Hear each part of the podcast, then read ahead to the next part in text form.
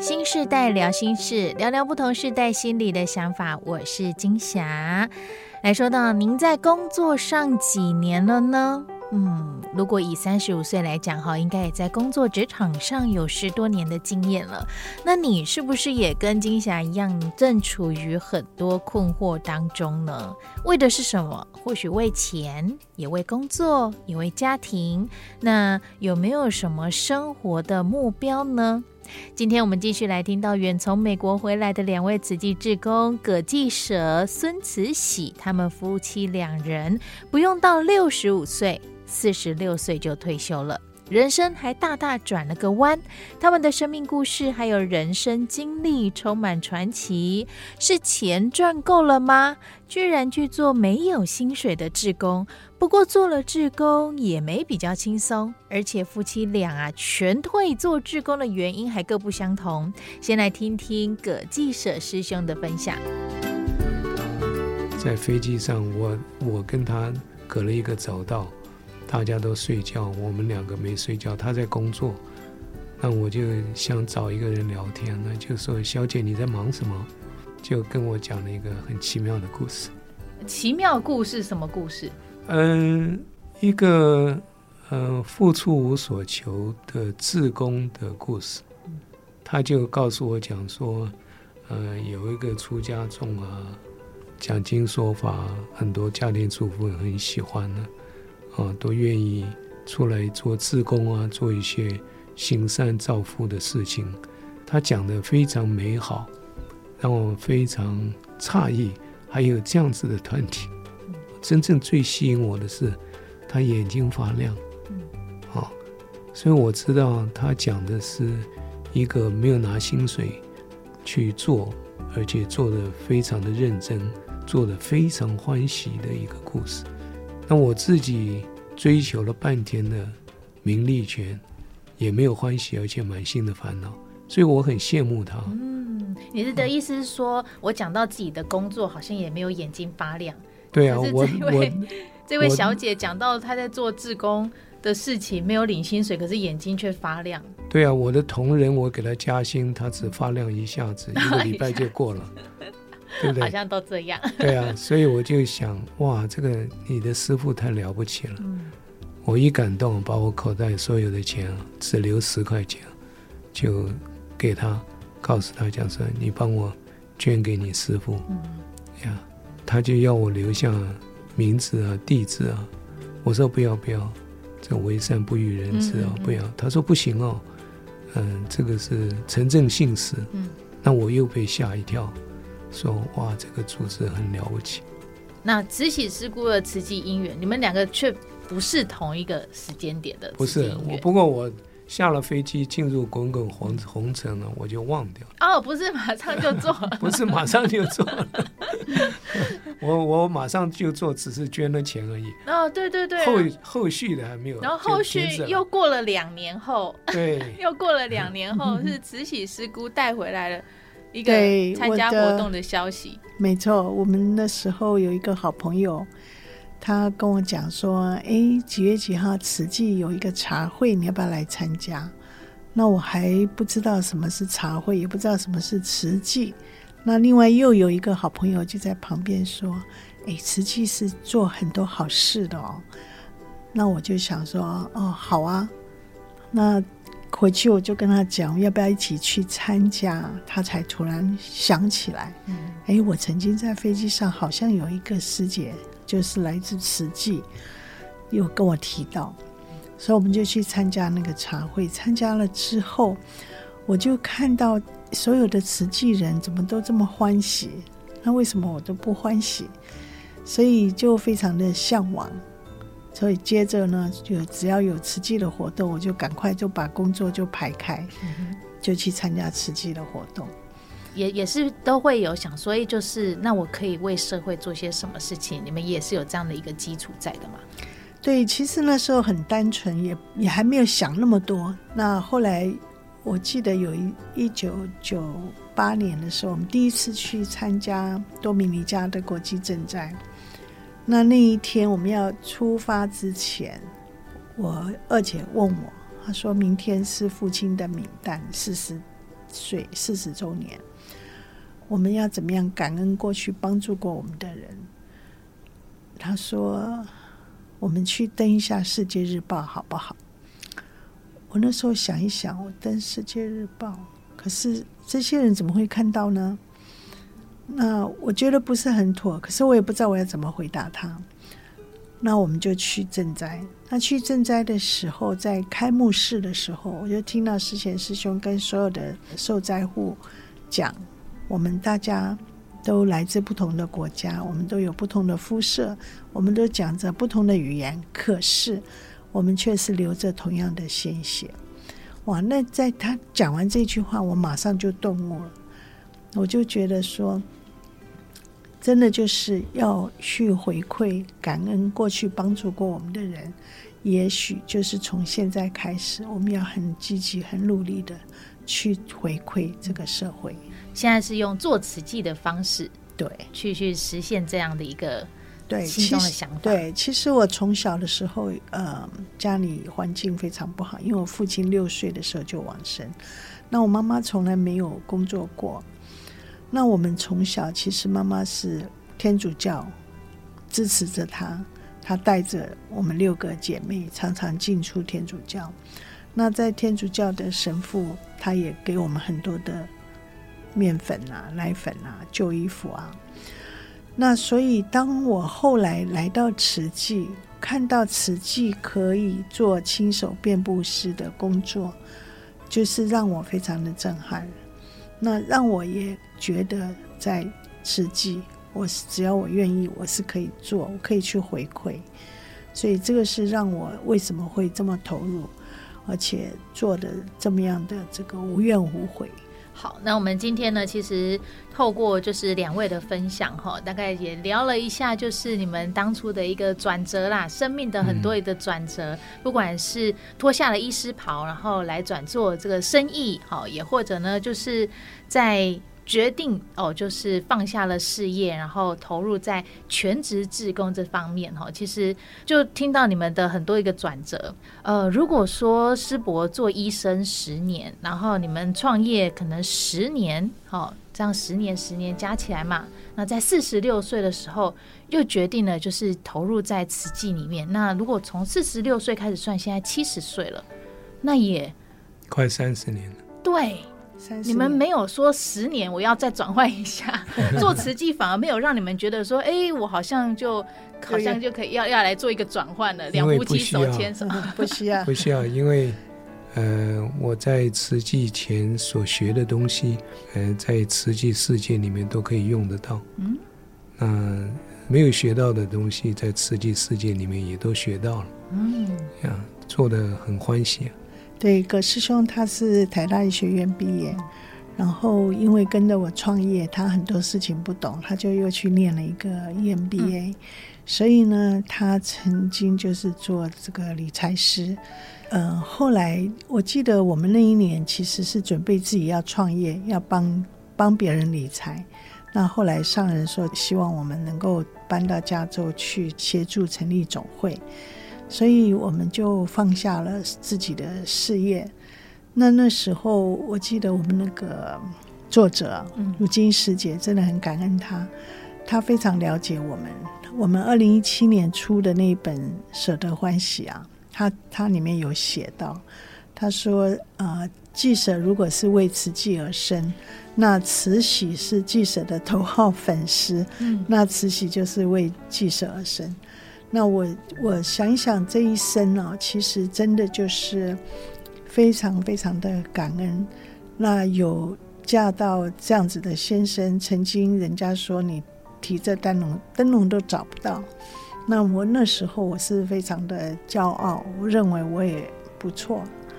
那后来进入慈济，我啊想到上人说他在寻找啊上人的理想人才。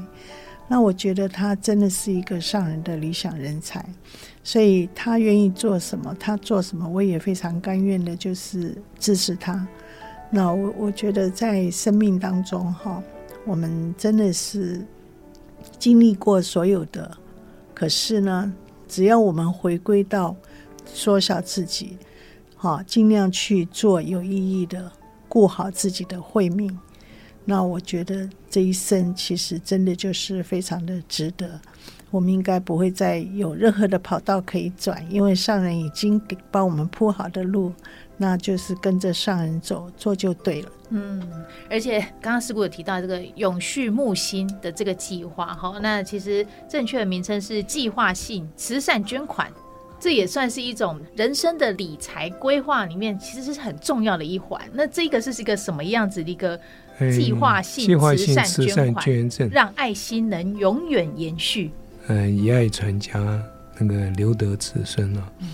嗯、呃，这个主要是在美国，大部分的人都蛮有爱心。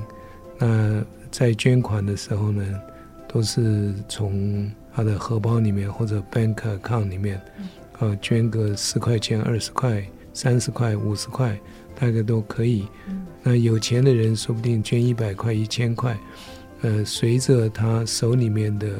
现金的状况来做决定，可是他们的资产里面呢，呃，最重要的资产就是像房子啊、车子啊、嗯、这些，呃，却占了呃所有资产的九十到九十五 percent。嗯，那这些呢，往往人家不会想到要捐到慈善机构，那行善叫造福，那所以就有一个做法。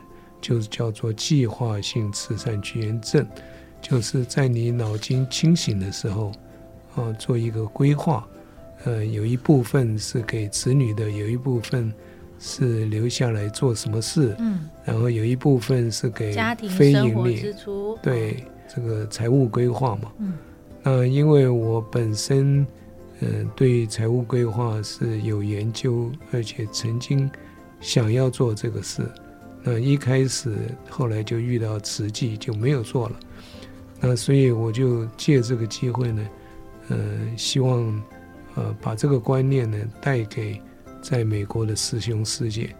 那确实，我二零一二年啊，美国总会的执行长卸任，当时就跟上人说，我最喜欢做的就是木心木爱，呃，所以希望能够推动呃计划性慈善捐赠。那上人也很欢喜，也赞成我这样子推，而且呢，希望做这个工作的菩萨呢，我们叫做呃大舍护法，嗯，所以我们就在美国推动。人家说要写遗嘱啊，写遗嘱、信托。对，那其实，在规划里面也要想想，哎，他在四十岁的时候有一个中年危机，在想说，我人生如果走了，要带走什么？但是现在变得是不是？那我人生要走的时候，对，我要留下什么？对，是不是就解答了你当年的那个烦恼跟困惑？没错，而且，呃，更具有积极性。嗯，让更多人去也是好好处理、整理一下自己的财产啊，或者是你的一些留下来的东西。对，因为人生的意义除了在世间享受之外，嗯，因为苦难偏多嘛，怎么样帮助苦难的人？行善造福啊，嗯、这个才是真正的意义所在了。嗯、那行善造福以后，你才有欢喜心嘛。嗯、哼起欢喜心，这是最重要的人生的价值。嗯、我想最后想请记者师伯跟慈禧师姑哈来跟我们分享一下，就是在这几场，因为你们这个有新书的出版嘛哈，最后记者师兄都会特别的问大家：如果生命只剩三分钟。你最想做些什么事情？你们收集到了什么答案？呃，其实答案都蛮简单的哈。大部分的人都会说，呃，我希望打一个电话给我最亲爱的人，嗯、呃，告诉他我爱你。嗯，我问他讲说，为什么你现在不说呢？他说对啊，呃，可是就是没有想到马上就说了。嗯，所以说实在话，生命。只剩下三分钟的时候，呃，你所要做的也非常的简单，就是平常你没有做的、嗯、欠缺做的，你就去做它。嗯，哦，或者你生命只有一个月，或者两个月、三个月，那你究竟要做什么？那我以我以前在癌症病房，嗯、那些病人会告诉我讲说，我如果生命再来，我希望做一个好爸爸，嗯，好先生。听到这个都会觉得好心酸哦。对，可是如果我们从正面的角度去看的话，那为什么要等到那个时候才才想要做好爸呢？那为什么不现在就做呢？啊，所以人生的意义或者人生所求不多，嗯，是非常简单的。找到人生重要的事情好像不难，不难。可是不会是那一百万，不会是赚大钱。对，因为你。你如果只剩一两个月或者几天，你赚一百万有什么意义呢？嗯，对不对？所以人生所求不多。那如果懂得这一点的话，你就愿意呢努力的付出啊，因为从付出中真正得欢喜嘛。嗯，所以有舍就有得。嗯，所以舍得欢喜就在这个道理。那慈禧是姑呢？现在的阶段其实是非常非常的开心。那在我们付出的过程当中，其实是会碰到很多很多，呃，跟我们是同类型的。我们想要做的，其实就是非常的期待要把上人的慈济这么好的事业，能够永续的传承下去。除了人力、哈物力、财力。都要具足了，哦，所以呢，在为什么我们愿意出钱出力啊，不断的跟很多的人分享舍得欢喜，就是因为看到很多人不欢喜，看到有人自杀，看到有人病苦，所以现在的阶段呢，其实我们真的就是要。培育帮助上人，培育更多更多跟慈济、跟上人有缘的人，那要把慈济这么美好的哈真善美能够传递下去，所以我们每天真的都是非常的欢喜。嗯，两位呢都是在青壮年的时候，四十六岁、四十五岁哈，全心投入在志工领域当中哈。那我刚刚也听到呃慈禧师姑说，就是当初加入志工啊，就是。感谢过去帮助过自己的人，现在透过做志工的方式，然后去成为帮助别人的人，哈，这也是一个一个感恩或者是一个付出，然后也得到一个欢喜的方式哦。那当然书中谈到的，呃。不单只是说自己的两位的传记，哈，讲到自己的一些故事，然后一些人生上面历经的一些事情，也或者在工作创业，我们今天也谈了一些，哈，就是呃有你们的互动的一个方式啊，夫妻相处啊等等，哈，都有谈到这些。那志工服务上面呢，也不单纯的只是在于说，呃，这个在美国这么一个我们觉得富有或发展的国家，哈的一些慈善工作以外，很重点在于就是呃。这个记者世博的医疗领域上面哈，其实你们也投注很多心力。像在这两年，我讲到这个联邦标准健康中心，让联邦认证联邦医疗中心是联邦认证医疗中心哈。这个服务范围不会只是一个像义诊这样而已，而是可以范围更扩大，照顾到更多的人。然后你们会去想更多的一个方式，怎么样就是去帮助到更多的人。所以这本书里面，我想哦。透过他们自己的人生经历，哈，告诉我们他们是怎么做、怎么想，那一路上是怎么样和人互动、和人相处，在职工领域上面，在工作领域上面，那给我们这些平凡的人们，就是我们在社会中，呃，怎么去。做人处事哈，然后我们可以来做一点参考。那也请听众朋友可以在网络上或在讲座当中去翻阅到这本书哈，也或者有透过电子书的形式哈。那邀约大家都可以把握机会来收听跟收看。这本书记载着我们的心路历程。嗯、那其实我们的心路历程，呃，也等于是美国瓷器的历史。那我们见证，在美国慈济也可以生根发芽茁壮。啊，因为慈济的美善，所以我们希望讲说能够把慈济能够永续在美国发展。嗯，所以还有很多的工作可以做。嗯，还有还有很多的人可以接引。那希望大家一起来。好，非常感恩我们这两位记者师兄和慈禧师姐来跟我们分享哈，舍得欢喜他们的喜舍人生，感恩两位，感恩，感恩。新世代聊心事，邀您上线互动，加入多用心脸书粉丝团，追踪我们，也加入多用心的 LINE 社群，或者是节目页面来留言，跟我们分享您心里的想法、您的故事，或是想听什么世代对话主题，留言告诉金霞吧。我们下次见。